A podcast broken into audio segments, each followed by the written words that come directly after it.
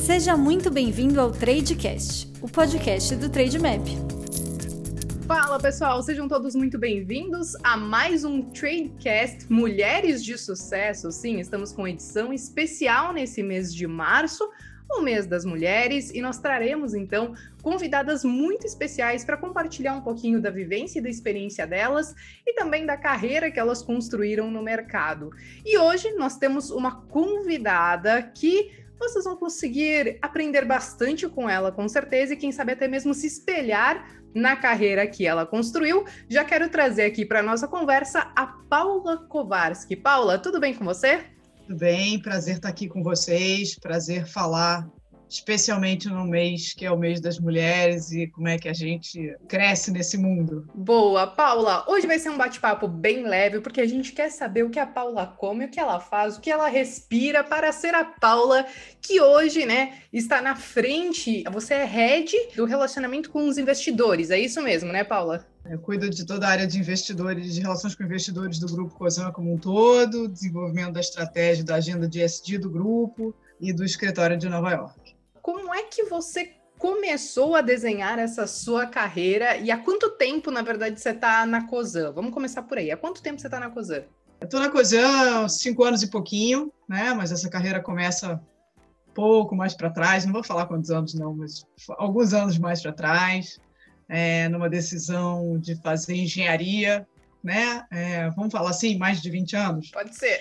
É, e eu diria para você que nessa hora é, ainda era uma hora que é, o número de mulheres nesse curso de engenharia não era tão grande assim. Mas foi uma decisão minha, né? Eu queria essa carreira, achei que era a melhor formação disponível naquele momento para uma carreira executiva que eu sempre ambicionei e fui atrás desse, desse sonho. Desculpa te interromper, é, você teve alguma influência dentro de casa para ir para essa área ou não? Foi um peixinho ali fora do que todo mundo, por exemplo, dentro da sua casa fazia?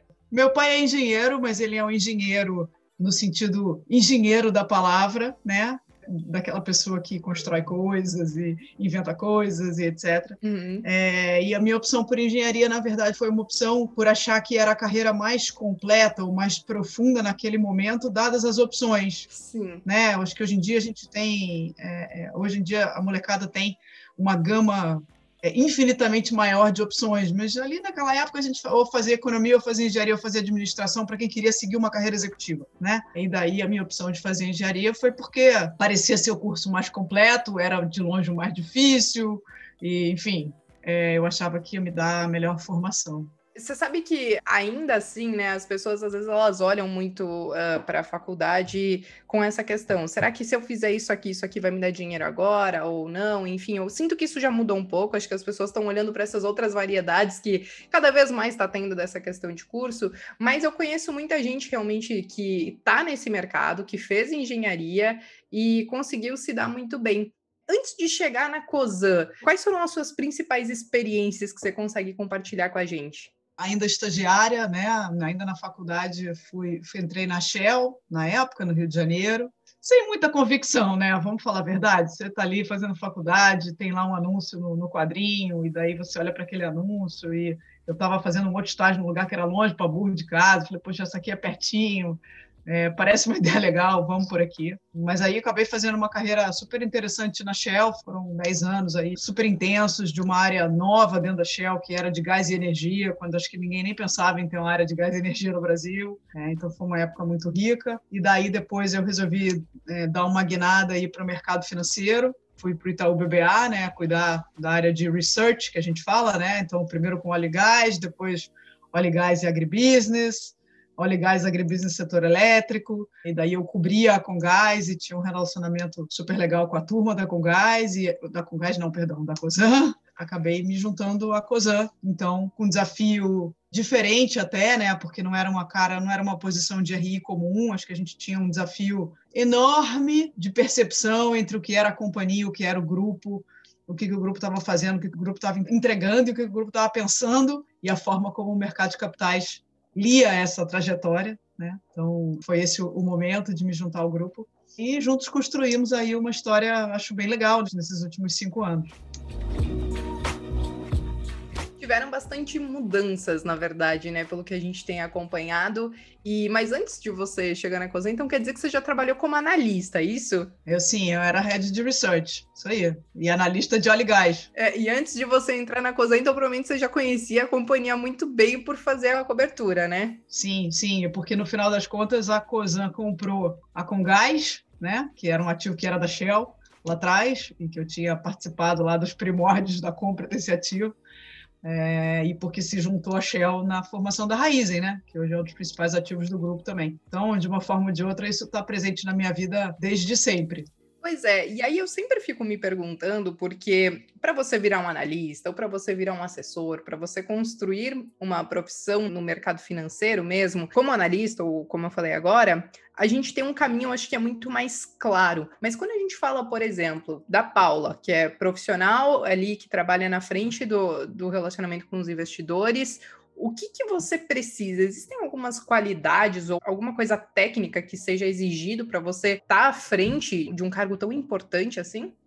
Eu acho que tanto a posição de analista quanto a posição de relações com investidores, elas guardam uma semelhança no sentido de que você precisa combinar duas competências que não são óbvias numa mesma pessoa, né? Porque você tem a competência técnica, a competência analítica, que é muito forte em muitas pessoas, e você tem a competência é, é, de comunicação ou comercial, de vender as suas ideias e as suas convicções, que é muito comum em um outro grupo diferente de pessoas e não necessariamente você encontra numa pessoa só. Então, acho que essa é uma combinação diferente, né? Tanto dos analistas quanto dos profissionais de relações com investidores, na medida em que eles têm que ter um conhecimento técnico muito profundo, mas eles têm que ser, acima de tudo, pessoas de comunicação, né?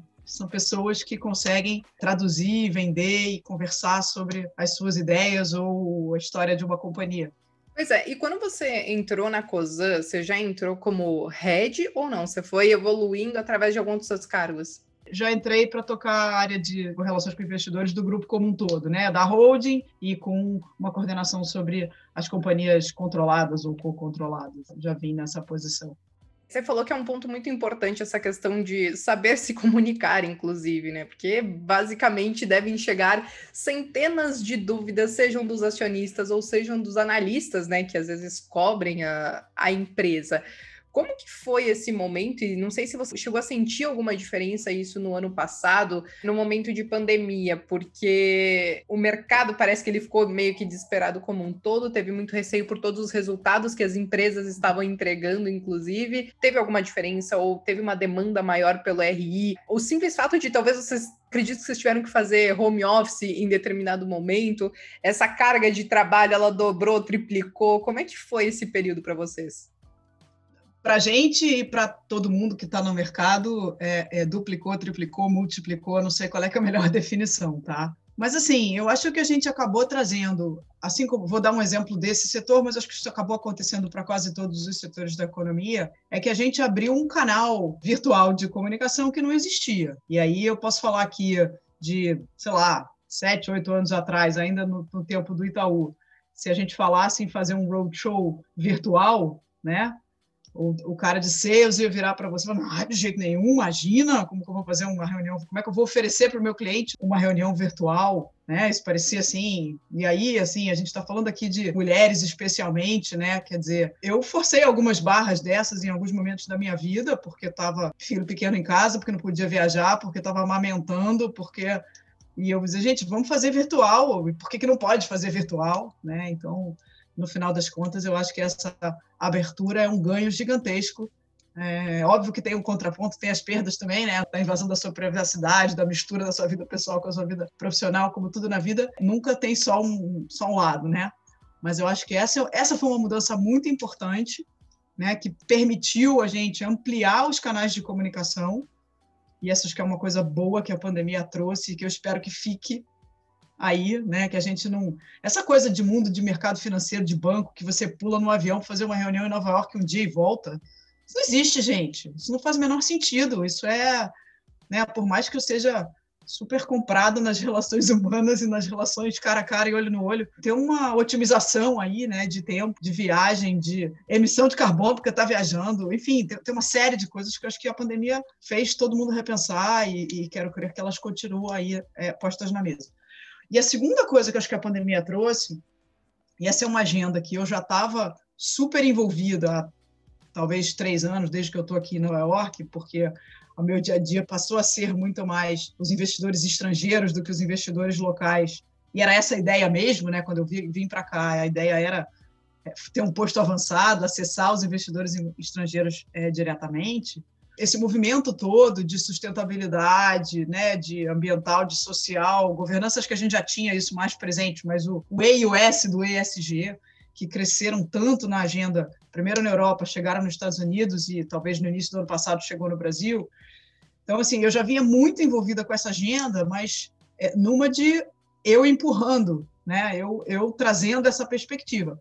E acho que a Covid trouxe uma virada de mesa incrível nesse sentido, de senso de urgência, de respeito à ciência, de respeito à academia, de respeito ao que está colocado aí para a gente, e o que a gente tem que levar em consideração é, para construir histórias de negócio de sucesso. Ninguém está falando aqui de abraçar a árvore, não, tá? Estou falando de tendência, estou falando de ser capaz de contratar gente boa para o meu time, eu só vou trazer gente boa se, se eu tiver um discurso e uma verdade, mais do que o discurso, né? Se eu tiver de verdade um compromisso. Eu só vou ter uma cadeia de fornecedores que funciona e que é comprometida se eu tiver essa pegada. Eu só vou prosperar né, com o tipo de produto que eu vendo se esses produtos estiverem alinhados a essas tendências. Né? Então, eu acho que esse, sim, talvez tenha sido a grande, a maior contribuição da pandemia é, nesse processo todo e trouxe para dentro do. E aí, a gente, né, na COSAN, já tinha trazido a parte de reporting de sustentabilidade para debaixo das áreas de RI, e acho que foi uma decisão super acertada e que nos deixou preparados para essa onda que veio com tanta força. Então, talvez essa tenha sido a principal ponta aqui para gente.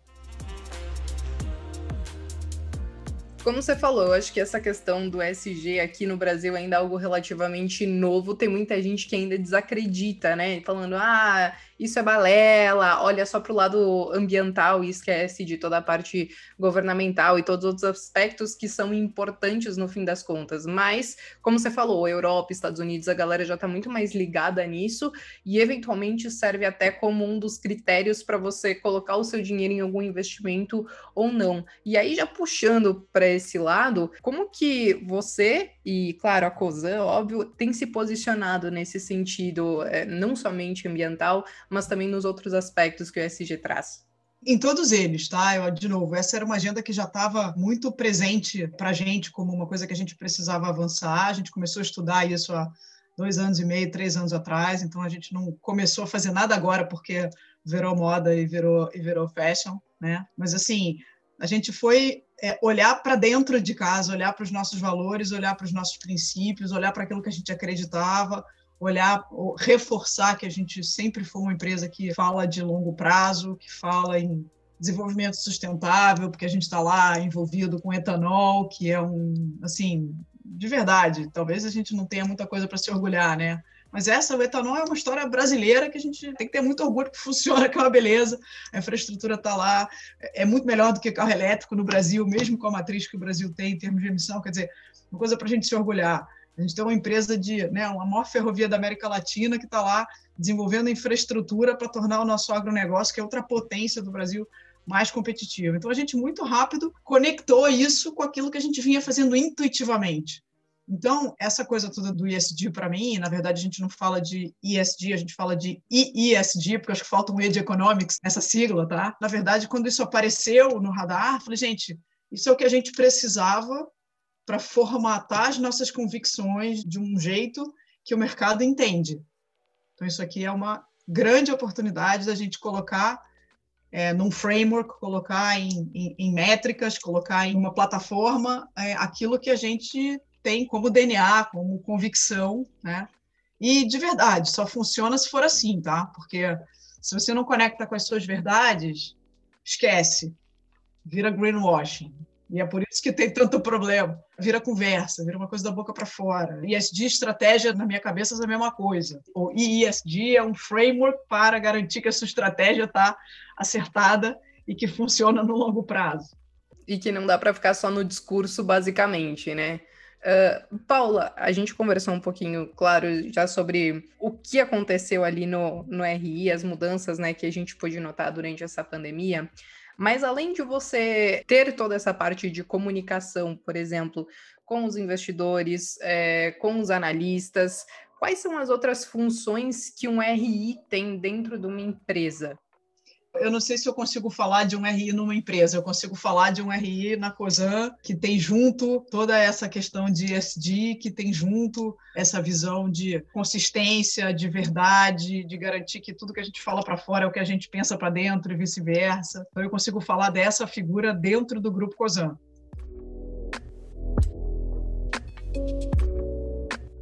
Tem sido uma jornada super legal de trazer aqui a história de um grupo, que é um grupo que tem aí uma trajetória longa e que nos últimos, sei lá, 12, 13 anos foi de um grupo familiar de usina de etanol para um dos maiores conglomerados do Brasil e como é que foi essa trajetória de profissionalização, de organização, de gestão, de governança, né? Porque a gente falou aqui do AWS, mas no lado de governança como foi fazer com que o mercado entendesse que controle e governança podem sim andar de mão dada. Então, assim, eu acho que a gente tem uma história muito particular aqui para contar do papel da nesse grupo, né? E de como que a gente conduziu isso aí nos últimos cinco anos. Sim, e nessa questão ainda é, sobre todo o trabalho que você e, claro, a sua equipe fazem também, é, você disse que você está morando em Nova York, é isso? Isso.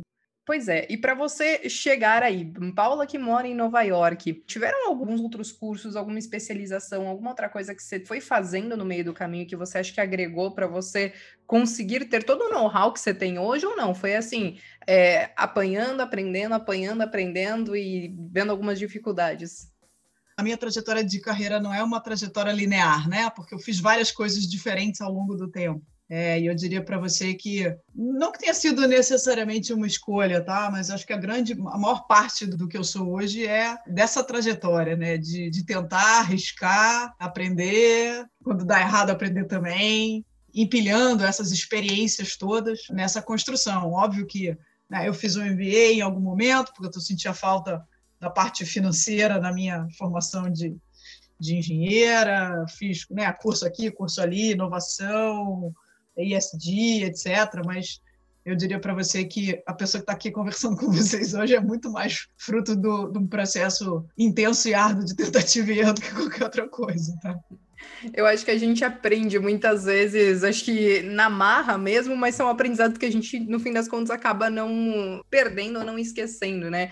Eu te faço essa pergunta porque eu recebo diariamente perguntas de pessoas, Bea, como que eu faço, talvez, para trabalhar dentro de uma grande empresa da Bolsa? Ou como eu faço para trabalhar dentro, enfim, de alguma corretora ou de um banco? E aí, até eu acho que não existe tanta receita de bolo, mas existem talvez algumas características que hoje em dia podem ser mais relevantes, né? Eu acho que muita gente fica preocupada com toda a parte técnica, que ela é importante, você precisa saber da, da parte teórica e técnica do que você vai fazer, mas eu acho que hoje se fala muito nessas soft skills que as pessoas precisam de que trabalhar cada vez mais para poder se inserir dentro desse meio ambiente. Como que você enxerga isso hoje? Para uma pessoa construir uma carreira dentro do mercado, seja a área ou o setor que ela vai trabalhar, o que, que você considera talvez que seja mais importante nesse momento? Soft skills nunca foram tão relevantes, né? Isso é uma verdade que está aí, está posta na mesa e, e, a gente tem que aprender a conviver com isso. Mas eu acho que não são só soft skills, não, sabia? É, eu não gosto de separar o soft e o hard. Eu gosto de pensar nas pessoas como um conjunto da obra, tá? Sim. E por que, que eu estou falando isso? Porque tem certas coisas que não mudaram e não vão mudar, né? Que é você tem que trazer a sua formação técnica, a sua formação acadêmica ou a sua formação de vida. Mas quando você você entra numa empresa, você traz alguma coisa, né? E a gente pode ter uma discussão aqui que acho que é, é, é, conversa para um outro podcast, que é como é que a gente garante oportunidade, é, igualdade de oportunidades para quem está chegando com mais ou menos história, com mais ou menos background, com mais ou menos possibilidade de aprendizado. Esse é um outro capítulo, né? mas cada uma dessas pessoas traz alguma coisa. E aí, como é que você começa a construir em cima disso os soft skills, né? Porque fui pensando assim, por exemplo, na minha formação de engenheira de mais de 20 anos atrás, eu acho que tinha um gap gigantesco de comunicação, por exemplo. Tinha um gap gigantesco de português. Tinha um gap gigantesco de até de, sei lá, de psicologia, de entendimento das, das relações humanas, né? Então eu acho que nesse aspecto a gente ganha muito, porque a gente está trazendo pessoas cada vez mais multifacetadas, cada vez mais diversas. E, assim, essa diversidade é sempre um tema, né? Mas, cara, diversidade vai além de gênero, gente. Diversidade tem diversidade de formação, diversidade de pensamento, diversidade de convicção, né? Diversidade de background. Tem, tem tanta coisa que a gente hoje tem a oportunidade de trazer, né? E que é, é muito menos rígido, que eu acho que é muito importante. E o maior desafio talvez seja não para quem está vindo, porque quem está vindo está vindo com uma oportunidade enorme. Quem está vindo não pode esquecer que está começando. E se está começando, né, a gente sempre brinca, né? Você tem um ciclo na sua vida. Você tem o tempo que você faz planilha, você tem o tempo que você gerencia alguém, você tem o tempo que depois você sobe mais um pouquinho, depois você é diretor. Existe um, um caminho e as pessoas precisam entender que esse caminho é árduo, que esse caminho requer dedicação, que esse caminho requer hard work. Né? Mas, dito isso, talvez o maior desafio seja dos gestores dessa turma que está chegando. É uma geração que vem com um chip diferente, né? é uma geração que pensa diferente. Então, por exemplo, quando a gente entra numa discussão de como promover inovação dentro da companhia, como pensar em transformação digital dentro da companhia, é, eu tenho o desafio de atrair gente que vem com esse chip, mas eu tenho o desafio também de treinar o meu middle management né, para conseguir dialogar com essa turma que está chegando, porque essa turma precisa é, contrastar aquilo, aquilo que eles trazem como base com a experiência da turma que está aqui, com as pessoas que conhecem negócio, com as pessoas que têm algum cabelo branco e já viveram algumas coisas, e experiência não é tudo, mas vale de alguma coisa. Como é que a gente constrói esse diálogo entre essas gerações para que, de fato, você potencialize essa diversidade, que para mim é um grande desafio é muito interessante cada vez mais as pessoas e as empresas em si, eu vejo falando dessa questão de diversidade, mas como você falou, não nessa questão de gênero, de talvez você ter é, várias gerações diferentes, com ideias diferentes, e que tudo isso se agrega lá no final com ideias diferentes e que acabam se complementando, né? Às vezes as pessoas elas acabam no meio da pandemia ou até mesmo antes da pandemia, dependendo do cargo que você acaba tendo, você acaba tendo que ser multitarefa, né? Você acaba tendo que se dividir entre umas 328 mil coisas. É, como que foi isso para você durante o ano passado e como que era isso para você antes do ano passado de pandemia, de se dividir entre as multitarefas? Como que você fazia administração disso, né? Porque a hora você tá é a Paula que tá, é head ali na Cozan, mas ora também tem a Paula dentro de casa, que você vai ser multitarefa com as coisas dentro de casa. Você disse que você tem um filho, né? Então. Três. Três? ah, então multitarefa é pouco para Paula nesse momento, gente. Como é que você consegue se dividir entre trabalho, casa, família, filhos, homeschooling, que eventualmente deve ter acontecido no meio do ano passado? Eu acho que a pessoa que fala aqui é produto de um, de um processo intenso de tentativa e erro, tá?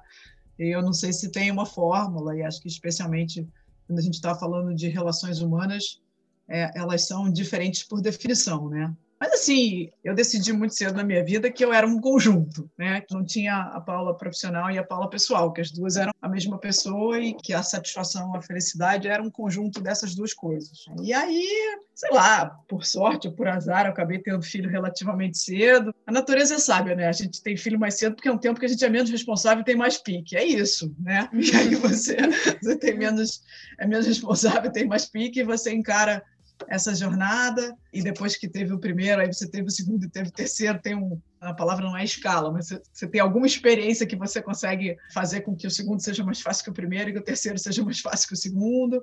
Combinar isso com a sua vida profissional não é fácil. Quem diz que é fácil, quem diz que tem uma fórmula mágica, né? Ah, eu tinha uma. Não, não existe isso. Eu acho que, que não é fácil coisíssima nenhum, é um desafio, é um, uma coisa que as organizações como um todo têm que se adaptar para poder receber essas pessoas e essas profissionais, né? Diversidade no papel é lindo, mas na prática é outra coisa, né? E a gente tem que saber que as pessoas se dividem Então, também a pandemia, acho que ela trouxe para o ambiente de trabalho uma divisão de funções, né? Porque a gente se viu aqui em, em N situações. A gente fez coisa para burro ano passado, e projetos, projetos grandes, projetos multidisciplinares, a gente fez um monte de coisa. E um monte de situações, eu me pegava olhando para a tela e vendo os meninos com os filhos no colo também, porque não tinha jeito, né? Ou então assim, eu diria que assim, na minha forma de ver, isso foi uma grande libertação porque antes eu, eu tinha a sensação que eu era a única maluca, a única doida na sala. Na é verdade, óbvio, tem milhões de mulheres que conciliam essa vida, né? Mas muitas vezes, até porque a minha carreira foi toda construída num ambiente muito masculino, né? Uhum. Seja na Shell, seja no banco, desde a faculdade. Mas, assim, essa história toda da pandemia, de que está todo mundo dentro de casa e que a gente tem que dividir. E se o filho, se você estiver falando com Deus e o filho entrar no Zoom. Sim, normalizou. é o isso normalizou. Eu acho que é sensacional. É isso que a gente precisa para para que de fato a gente tenha diversidade, pessoas diferentes, carreiras diferentes, né? E aí tem um lado que é complicado, que é essa dificuldade de você separar a sua vida pessoal da sua vida profissional, com todo mundo dentro de casa, com todo mundo participando das reuniões e por aí vai, né? Mas ao mesmo tempo, é, poxa, poder sair aqui. Eu outra pedi para atrasar o call aqui porque eu fui buscar meu filho na escola, 10 minutos. Tá tudo certo. Né? De verdade, para 20 minutos aqui, para né, botar um tênis e ir lá buscar ele na escola e voltar para mim tem um efeito revigorante no meu trabalho fora de série, entendeu? Então que a gente consiga perpetuar isso com a disciplina que é necessária, né? Sabendo que a gente vai viver num mundo híbrido, mas eu acho que é disso que a gente talvez estivesse precisando, desse choque talvez estivesse precisando para poder ter essas pessoas mais inteiras, né? Acho que a gente conseguiu humanizar mais as relações e normalizar o que é a vida real, né? Porque às vezes a gente está muito acostumado com aquele mundo corporativo e que é todo mundo engravatado, todo mundo de social, todo mundo é o aperto de mão e o olho no olho, e eventualmente as pessoas estão dentro da sua casa vendo o que, que rola ali no meio de tudo aquilo, então a gente acabou humanizando isso. Só que eu acho que tem uma dificuldade nisso, e eu sinto pelas pessoas que eu converso, eu, na verdade, assim, eu faço home office tem seis, sete anos, desde desde que eu decidi é, sair da minha carreira no banco. E aí eu acostumei no meio desse tempo a trabalhar 10, 12 horas por dia e quando você sai do trabalho, você ainda está no trabalho porque você está dentro de casa. E aí eu acho que as pessoas elas sentiram um pouco dessa dificuldade nesse momento de home office e até mesmo porque às vezes tem cobrança de quem está dentro de casa, né? Poxa, e aí, você não vai parar de trabalhar? Ficou muito fácil o trabalho ser digital e ser no home office, porque o celular toca, você tá com ele na mão. E aí você olha aquela questão ali do, do ah, é trabalho, ah, vou responder aqui rapidinho, não tem problema, é só um negocinho. Você chegou a sentir um pouquinho dessa questão de cobrança, se às vezes você sentiu essa parte mesmo de, poxa, trabalhei, trabalhei dentro de casa e agora eu queria sair do meu trabalho, mas eu tô dentro do trabalho também. Você sentiu alguma coisa assim ou você acha que você teve muito mais ganho fazendo esse trabalho dessa maneira? Não, não, a gente sentiu, acho que todo mundo sentiu. Assim, é, é uma disciplina difícil para burro, gente. Né? Porque você olha e fala, putz, deixa eu resolver aqui, porque também se eu deixar.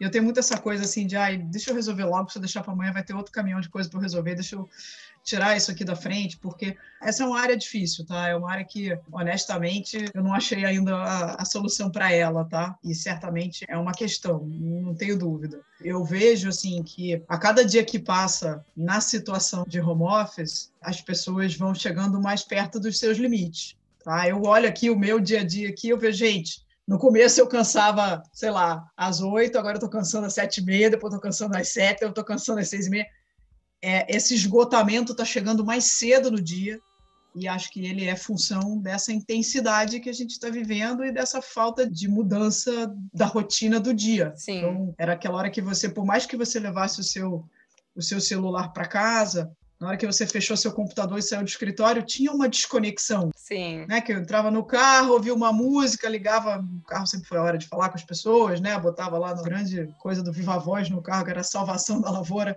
é, né? Aquela hora de você liga para um, liga para outro, mas era, era uma certa descompressão para você chegar em casa e isso acabou. Então, é, é, essa é uma questão importante que, de verdade, eu não sei muito bem como é que resolve, não. Você sentiu que a questão da produtividade mudou também? Porque o que eu tenho percebido e o que eu pude conversar com algumas pessoas e com algumas empresas também, empresas que já eram grandes e bem organizadas e que tinham seus sistemas bem consolidados, conseguiram colocar a galera rapidamente no home office e inclusive produtividade por um certo ponto, principalmente nas grandes cidades, subiu bastante porque a galera não perdia mais tanto tempo com o trânsito, ir no trabalho, voltar do trabalho, então conseguia começar o dia trabalhando, talvez com a cabeça até mais fresca, sem de ter passado todo aquele perrengue no caminho do, do trabalho. Isso. Você sentiu isso com todo o trabalho da Cousan também? Ah, acho que sim. Acho que a gente teve um ganho importante de produtividade, né? Mas que, de novo, tem um desafio enorme de equilíbrio. Acho que no começo foi só ganho de produtividade, e à medida que o tempo foi passando, você começa a ter essa fatiga das pessoas, né? Que, de uma forma ou de outra, afetam um pouco essa produtividade, né? E também questões é, de dia a dia, né? Porque, por mais que a gente se esforce. Eu talvez, assim, eu já estava acostumada a trabalhar, meu, meu time está 90% no Brasil, então eu já estava muito acostumada com essa dinâmica. A boa notícia aqui é que era chata para pedir para incluir o Zoom na reunião e agora está todo mundo no Zoom, então, no fundo, para mim, facilitou, tá? Sim. Mas é, eu acho que a gente certamente perde algumas coisas nas relações humanas, perde alguma coisa na, na interação, determinadas coisas que a gente, sei lá, tinha um assunto para falar que você parava na mesa da, da pessoa, ou parava no café e resolvia, ou tinha, sei lá, pequenas DRs do dia a dia que você resolvia ali no olho a olho, e que isso ficou um pouco mais complicado, porque você né, fala, putz, preciso falar com você, ah, tá bom, então vamos marcar uma hora. E aí, como é que você garante que esse fluxo do lado pessoal mesmo se mantém nesse cenário? Eu acho que é zero trivial, tá? Bom, estamos nos adaptando, né, Paula? É, a gente não sabe exatamente se a gente vai voltar ao antes, eu acho que é muito difícil. Acho que, como você falou, a gente conseguiu acrescentar muita coisa, inclusive dessa questão de mobilidade e praticidade. É, a galera aderiu ao Zoom da Paula, facilitou bastante a vida do lado de lá também. Eu confesso que, por exemplo, eu que estou aqui na esquina do Brasil, aqui na divisa do Rio Grande do Sul, e todas as pessoas que eu trabalho estão em São Paulo, para mim foi muito importante, porque eu tinha que ficar fazendo ponte aérea semana sim, semana não, para fazer as coisas em São Paulo. E a gente viu que dá para resolver tudo de casa. E, claro, não vai ficar uma Brastemp, mas a gente dá os nossos corre, dá nossos pulos e tá tudo certo, a gente faz funcionar. De qualquer maneira, Paula, a gente já tá chegando ao final desse nosso episódio de Mulheres de Sucesso e o bate-papo foi muito legal, muito leve. Eu espero que você tenha gostado também. Mas antes da gente se despedir, de quem está nos ouvindo agora, eu queria pedir para você deixar talvez um conselho para as pessoas e para as mulheres principalmente que querem fazer alguma carreira dentro de alguma grande empresa ou no mercado financeiro ou qualquer outra coisa que elas queiram fazer da vida delas. Ah, eu acho que é, acredita que dá certo. Boa. Não desiste, não. Tem, talvez, formas mais, mais elaboradas de dizer a mesma coisa, né? Aquela história toda lá da, da mulher do Facebook, que ela fala dessa coisa de sentar na mesa, de se apresentar, de se posicionar, de, de não ter medo, de não achar que você larga devendo, ou de não achar que você não é capaz. Talvez seja, de novo, né, uma forma mais elaborada de falar a mesma coisa. É, mas eu, eu acredito muito nisso. Não duvida, não duvida que dá, né? não larga duvidando. Pode até ser que não dê, tá? pode até ser que não funcione. Mas se você já largar achando que não vai funcionar, eu garanto que essa chance é menor. E se não der, a gente leva um tombo, a gente aprende e faz de novo, tenta de novo. E faz de novo. É, por que não? Paula, muito obrigada mais uma vez por esses preciosos minutos que você cedeu para a gente. Foi um prazer conversar com você. Prazer foi meu. E pessoal que está ouvindo a gente agora aqui no podcast, sigam a gente nas nossas redes sociais, no nosso Instagram, entrem também no nosso grupo do Telegram para ficar por dentro de todas as novidades que rolam no Trade Map. E eu me despeço por aqui. Um abraço para todo mundo e até a próxima.